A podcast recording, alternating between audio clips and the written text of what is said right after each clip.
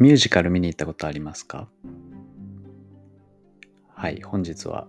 ミュージカルおよびストーリーについて少し考えてみたいなと思います。というのも私趣味でミュージカル鑑賞をやっているんですけどもあんまりいないかもしれないですね。男性でミュージカル見に行く方。もともと見始めたのが小学生ぐらいが最初だったんですけど親に連れられて行った。当時は私は「ライオンキング」が確か初めてのミュージカルデビューだったんですが、まあ、そこですごい、まあ、衝撃を受けまして。なんていうんですかね、まあ、異世界に入っていけるような没入感があって。なんかそれ以降、えー、ことあることにミュージカルに行ってます。で大学時代には、まあ、特に劇団四季だったり、まあ、ブロードウェイのミュージカル、日本でも見ましたし、実際に、えー、ニューヨークに行って何個か見た記憶もあります。まあ、それぐらい、だいたいそうですね、1年に3から4ぐらい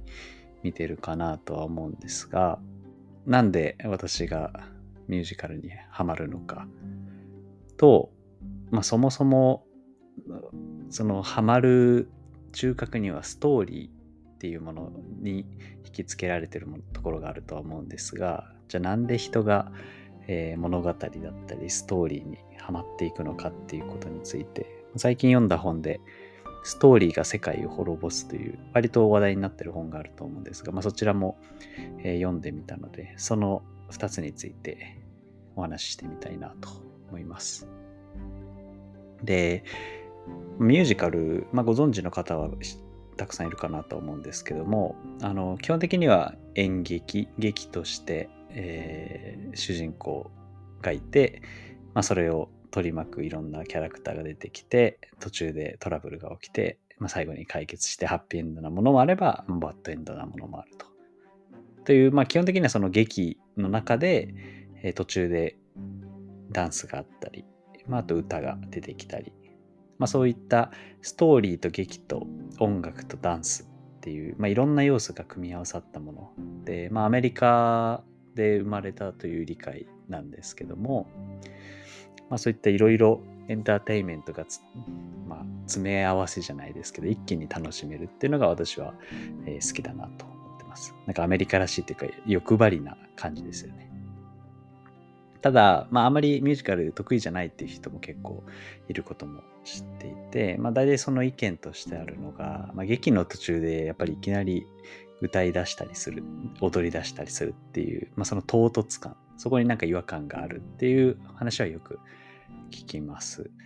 まあ、ただなんか、確かに私も当初、なんかそういう懸念はあったんですけど、まあ、実際に見てみると、そんなに違和感はなくて、っていうのもあまり劇として見てるというよりも、どちらかというとそのショー、まあ、ダンスだったり歌に、まあ、たまたまストーリーがついて、いろいろ場面転換があって、えーまあ、そのいろんなショー、ダンス、歌を、まあ、一連の流れの中で楽しめるっていう感覚で見てるからあんまり違和感がないのかなと思います。でむしろそのセリフだけで劇が進んでいく形よりもやっぱり歌と音楽があるとまあ、没入感もあるかなと思って、私はあんまりそこは気にならないタイプでございます。まあ、年一ぐらいで、そうですね、記念日、まあ、結婚記念日があるんですけど、まあ、そこは必ずミュージカルを見るという、えー、一応決まりにしていて、まあ、何らかのショーに行くというルーティンができてますね。で、まあ、おすすめっていうほど私もすごい詳しいわけじゃないんですけども、まあ、やっぱり入っていきやすかったのは、まあ、ディズニー関連で劇団四季が、えー、いろんな公演やってるので、まあ、そこはとても入っていきやすかったなと思います。で、まあ、最初はライオンキングから入っていったんですけど、まあ、その後、えー、アナと雪の女王もやってましたし、アラジンも見ましたし、美女と野獣も見ましたし、ノートルダムの鐘も見ましたね。まあ、なんかそんな形で一通りディズニー関連は見たかなと思います。まあ、ただ、そうですね。一つお勧めするとしたら私はノートルダムの鐘がすごい好きでしたね。まあ、結構大人向けというか、えーまあ、今の世の中にもすごいマッチしているような多様性っていうテーマだったり、まああと、なんですかね、あんまりハッピーエンドすぎて、ハッピーハッピーしすぎてない、すごいリアルな現実を突きつけてくるところがあって、まあ、ぜひ、あの、まだ見てない方がいらっしゃったら、見ていただくといいのかなと思います。曲もすごい、あの、有名な作曲家が作って、えー、アレンジ、ミュージカル向けにアレンジされてるので、とても、えー、聞き応えがあります。はい。で、まあじゃあそのミュージカル好きな理由なんですけど、やっぱり、うん、もちろん歌とダンスがあるにせよ、やっぱストーリーっていうところは中核にあるのかなと思っていて、昔から私も本読むのが好きだったり、映画を見るのがすごい好きだったんですよね。で、まあ、妻はどちらかというとそのニュースだったりノンフィクションが好きなタイプなんですけど、まあ、多分私はフィクション、こういうまあ、空想の世界は割と好きかなと思っていて、まあ、そんな中手に取った本がストーリーが世界を滅ぼすという、え、非常にセンセーショナルなタイトルの本なんですけど、まあ、最近の本ですね。去年か今年かなだとは思うんですが、えー、海外の方が書かれた本であの書かれてない内容を少しご紹介しながらなぜストーリーが恐ろしいものなのか、中毒性のあるものなのかを考えてみたいなと思います。で、まず、まあ、ストーリーっていうものは、まあ、筆者によると、他人の心に影響を与える唯一にして最強の方法というところから、えー、入っていって例えられてたのがその「スター・ウォーズ」っていう映画あると思うんですけどあれのフォースあの見た方しかもしかしたら分かんないかもしれないですけどこう超能力のようなもので、まあ、物を動かしたり相手を操ったりできるんですけど、まあ、そんな風に行動すべてに影響を与える、えー、まあ、偏在する光と闇。これもフォースあのいいやつも持ってる悪いや敵も持ってるんですけどそういった光と闇の面があるものだと言っています。でじゃあなんでそのストーリーテリングが他の情報伝達手段に比べて強力なのかっていうところで紹介されてたのがまあ、あの物語とその伝え手を、えー、私たちは愛するようにできてると。で物語がすごい粘着性があってナラティブ、まあ、物語ですねは他に比べて頭に入っていきやすい。まあ、これなんとなくわかりますね。で物語ほど注意を釘付けにするものはない。で優れたものは人に話さずにはいられない。まあ、そういったふうに勝手に広がっていくと。で、またその物語は強い感情を生み出すっていう特徴が、まあそのストーリーの他の情報を伝達手段と比べて強い、優れた理由だと言ってます。やっぱ話す人っていうのが必ず物語には、えー、くっついてきますし、頭には入りやすいですよね。あのただ事実だけっていうよりも何かしらのストーリーがある方が頭に入りやすい。やっぱりいい話っていうのは人に話したくなるっていうのも事実だな。そうやって伝染していくと。やっぱ感情を動かされるからそうやって伝えたくなるっていう、まあ、あの、そんな違和感がないところなのかなと思ってます。で、やっぱじゃあ説得するとき、これは私も仕事で思うんですけど、その理性だけで説得してもやっぱり受け入れてもらいにくいので、やっぱその感情を動かすっていうところで、ストーリー立てでえー、説得に入っていくっていうのは非常に効果的だなと書いてありました。まあ実際私も営業をやっている中、やってた時は、やっぱり、じゃあなんでできないのかっていうのをそのストーリーにしてきちんと伝えてあげると割と理解してもらいやすいっていうことは何度かあったので、まあ、それもあの納得感ある主張だなとは思ってました。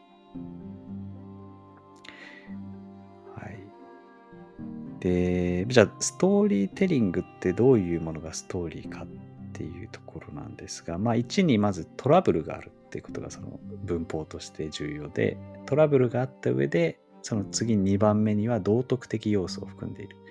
何らか親孝行だったり、完全懲悪、悪いものは罰せられるもそうですし、えー、まあ、多様性だったら多様性のテーマかもしれないですね。何かしら確かに今ディズニー映画とか見てても、すごいトラブルに巻き込まれるけど、何かそのコアとなる、えー、テーマ、道徳的テーマがあって、最後、あの、ハッピーエンドに向かっていくっていうのは、まあ、どの話見ててもそうかなと思いますね。なので、うん、これもなんか理解しやすかったなと思います。で、じゃあ本当にそうなってるのかっていうのを、この本の中でデータサイエンティストがいろんな物語を分析したみたいなんですけども、やっぱりその人間が語ってる平均っていうのを、物語の平均を取っていくと、その事態が悪化の一途を最後辿っていった末に最後の最後で好転するっていうものがほとんどだった。まあ、やっぱり何か、えー、物語を語るときはさっきのような文法トラブルと道徳的要素っていう形で進んでいくのが多いと。で、ニュースであっても、まあ、そうだって言われてて、まあ、ニュース番組の構成とかでも、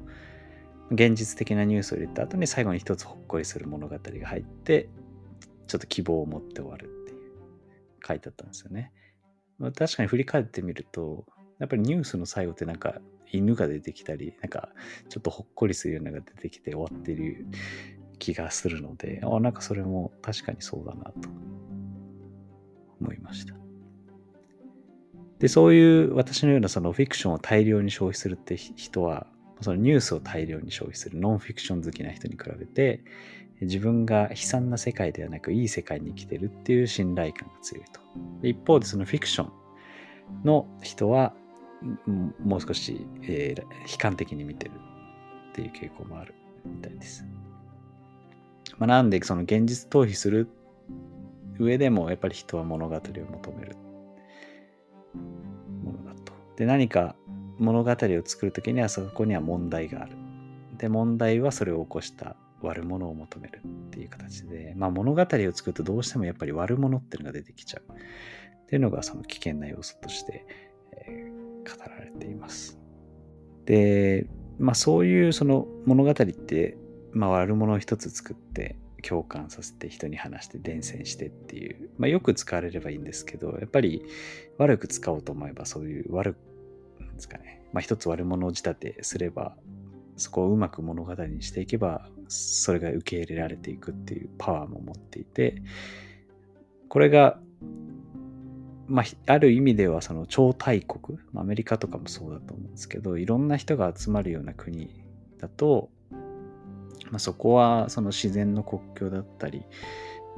あの血のつながりで人がまとまってるんではなくて、まあ、共有する価値観だったり共通のアイデンティティの意識を持ってもらうためにやっぱり強い物語だったり、まあ、神話民民話文化っていうものがそこの中核にあるものだと。まあそのアメリカの自由の概念とかも多分これに近いのかなとは思うんですが、まあそこで共感をがあってまとまっている。でまあそうやってある意味ではその世界を単純化することに物語っていうのが機能している。なのであんまり考えなくてよくなるんですよね。物語に付け込まれていくと。でもう最近だとその今までは事実エビデンス真実ってのが最も優れたエビデンスになっていたんですけどももうフェイクとかもたくさん出てきて何が真実かわからない時代になってくるとなんとなくその共感できる話だったりそういう優れた物語っていうのが力を持ってきてるよってこの筆者は言っています。なので、まあ、今までは割と科学的に事実を研究、あの追求して判断していたことができたんですけど、まあ、こんだけ SNS が出てきていろんな人がいろんな物語を語って割とそれが受け入れられていく時代になっていくともうある意味でその事実の時代から夢の国に入りかけている、まあ、これが筆者が警鐘を鳴らしているところなんですけどもホモ・サピエンスからホモ・フィクトゥスへ変わっていったって言っていて、まあ、今までその理性に啓蒙して啓蒙主義で、えー、人を考えさせて賢くさせていったものからもうそう考えさせずに共感物語だけで人を動かすような、まあ、ポピュリズムにも近いのかとは思うんですが、まあ、そういう時代に入ってきたよとで、最後に物語を憎み抵抗せよ。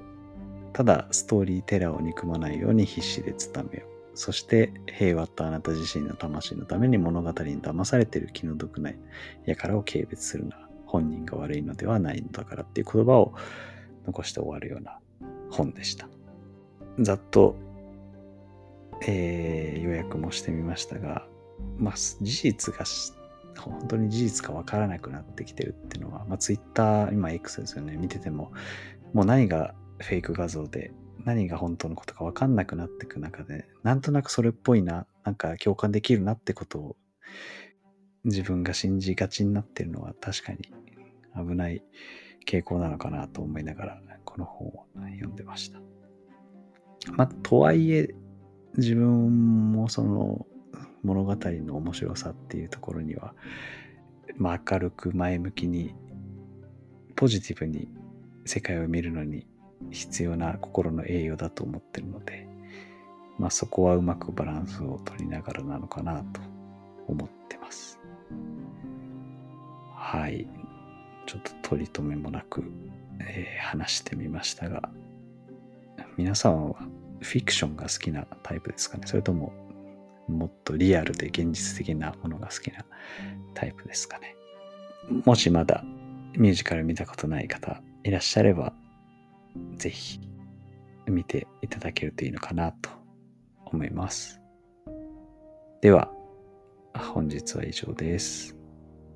バイバイ。